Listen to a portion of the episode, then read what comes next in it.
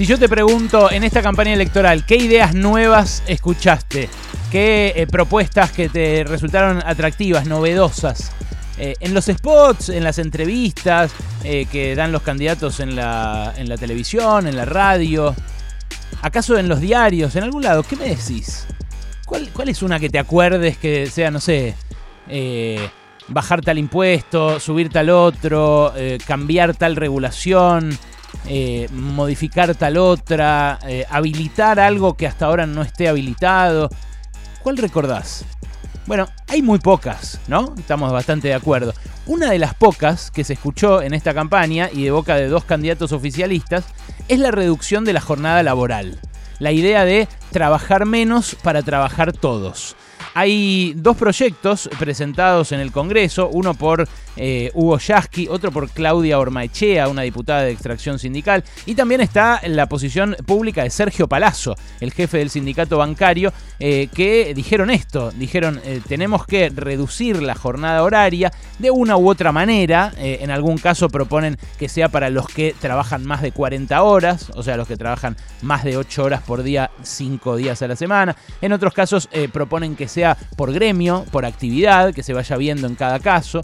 Eh, pero bueno, son en todo caso eh, aproximaciones preliminares. Con estas aproximaciones preliminares ya salió Daniel Funes de Rioja, el presidente de la Unión Industrial Argentina, a decir que de ninguna manera la industria está dispuesta a hacer esto, que en caso de que alguien labure menos, va a cobrar menos. Y claro, esto también lo descartó Matías Culfas, el ministro de la Producción.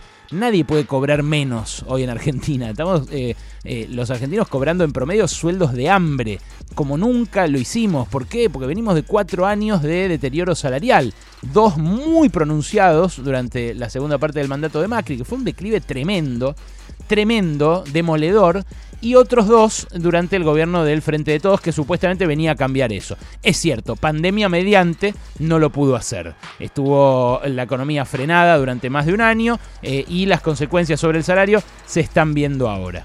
Ahora, lo, que llama la atención es eh, la, la escasa coordinación entre un gobierno que tiene candidatos, que tiene candidatos oficialistas que salen con una idea novedosa a proponérsela a la sociedad, y un gobierno que no solamente la discute, como hizo Culfa la semana pasada, que la discutió en realidad sin, sin que le avisaran que iba a hablar de eso, sin eh, mucha eh, planificación de lo que iba a decir, simplemente tomándose de un par de datos, una comparación internacional, por ejemplo, que hace el CEDLAS, eh, un centro de estudios sobre distribución del ingreso que tiene sede en La Plata. Y bueno, esa comparación dice que en Argentina no trabajamos tanto, no trabajamos en promedio eh, tantas horas como si trabajan, por ejemplo, en Estados Unidos o en otros países de Latinoamérica.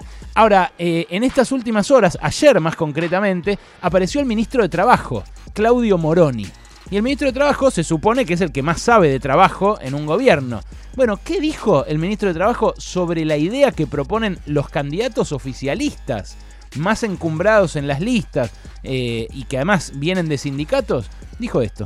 Es un tema súper complejo, no se puede ni aplaudir ni descartar. O sea, porque la verdad es que nosotros lo que estamos analizando es qué es lo que pasó en los países que fueron implementando esta reducción de la jornada, y la verdad es que las respuestas son bastante disímiles. O sea, no vemos que matemáticamente la reducción de la jornada cree empleo. En, términos inmediatos lo que hace aumenta las horas suplementarias. Nadie lo implementó en forma generalizada, uniforme de un, de un día para otro. ¿Por qué? Porque hay actividades en donde los sistemas de rotación, los sistemas de producción, las necesidades de atender 24 horas, como por ejemplo la salud, requieren especiales para el tema de la jornada. Así que es un tema, me parece, para analizarlo con paciencia. Me parece que ahora que estamos saliendo de una crisis, es un tema para estudiarlo, pero no para apurarse. Bueno, ya ven, el ministro de Trabajo no está de acuerdo. Dice que por ahora es un tema para estudiarlo. Claro, es cierto que estamos saliendo de una crisis. Y es cierto que hay un montón de pymes eh, que tendrían problemas en caso de que eh, tuvieran que pagar más sueldo o que tuvieran que pagar horas extra a alguien que las hiciera. Pienso en un comercio pequeño, en un taller, en una metalúrgica chica. Ahora, este proyecto no es para esas pymes.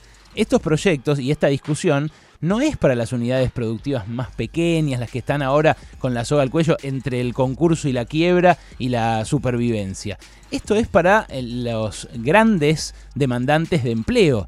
Eh, y en los países donde se está haciendo, se está haciendo efectivamente como un plan piloto. Nosotros hablamos con un islandés, con un argentino radicado en Islandia, que eh, lo está haciendo en su bar.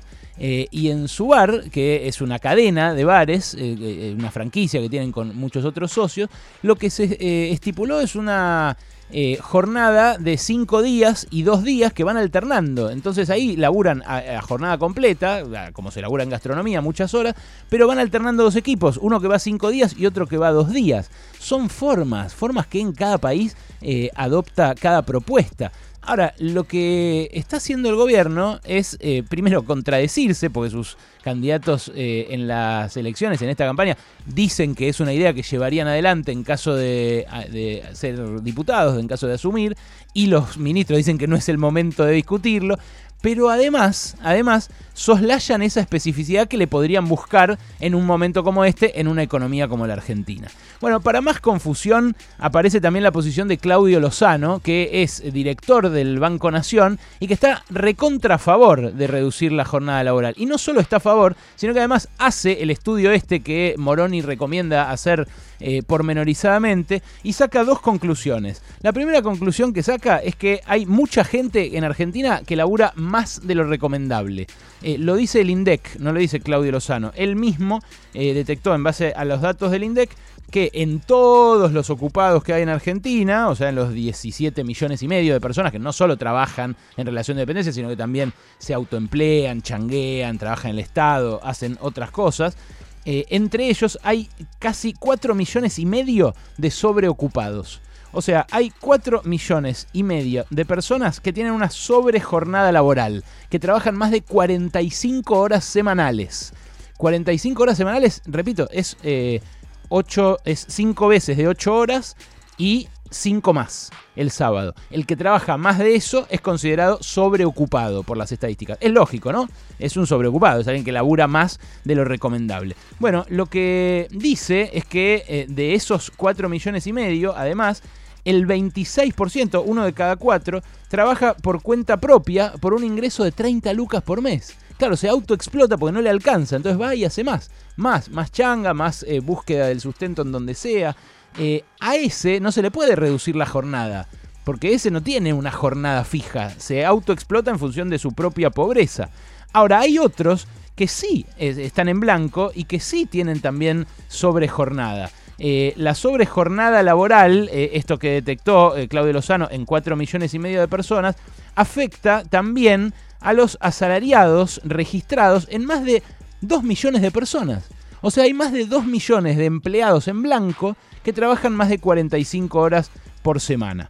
Los que no están en blanco son casi un millón también, pero a esos, bueno, ya les están cagando los aportes, las vacaciones, el aguinaldo, todo. No, no hay nadie que vigile eh, que eh, tampoco se, digamos, eh, incumpla su jornada laboral máxima. Ahora, lo que dice Lozano es que si se hiciera efectivo el control de la jornada laboral vigente, esta jornada laboral máxima de 8 horas, se podrían liberar 1.600.000 ocupaciones y se resolvería el 80% de la desocupación. ¿Por qué? Porque cada uno de los, esos 4 millones y medio que laburan de más, laburan en promedio 14 horas excedentes, 14 horas de más. O sea, se recontra autoexplotan o se recontra dejan explotar porque no les queda otra.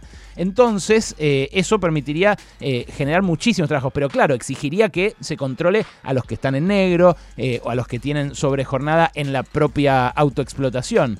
Entonces, bueno, eso es más difícil de hacer. ¿Qué dice Lozano? Bueno, que si se repartiera entre los asalariados registrados las horas excedentes de los que trabajan de más, también se podrían generar más de 600.000 puestos de trabajo.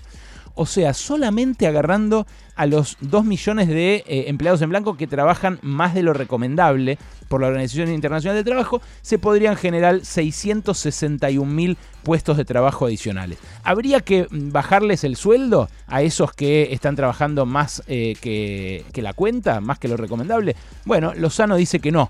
¿Por qué? Saca una cuentita bastante simple, es cierto, deja eh, algunos aspectos de la ecuación afuera, pero también permite ver hasta qué punto están bajos nuestros sueldos. Lo que hizo Lozano es dividir el producto por la cantidad, el producto en general, el, producto de la economía, eh, dividirlo por la cantidad de horas que se trabajan y después eh, dividir la remuneración de los asalariados por esa cantidad de horas que se trabajan. Compara uno con el otro, lo hace en dólares además, eh, y ahí se ve que el valor de una hora trabajada en el PBI eh, es de 12 eh, dólares y que la diferencia eh, entre el salario y esa productividad que tiene el trabajo es mucha. ¿Por qué? Porque el valor de la hora trabajada en el salario es 3 dólares.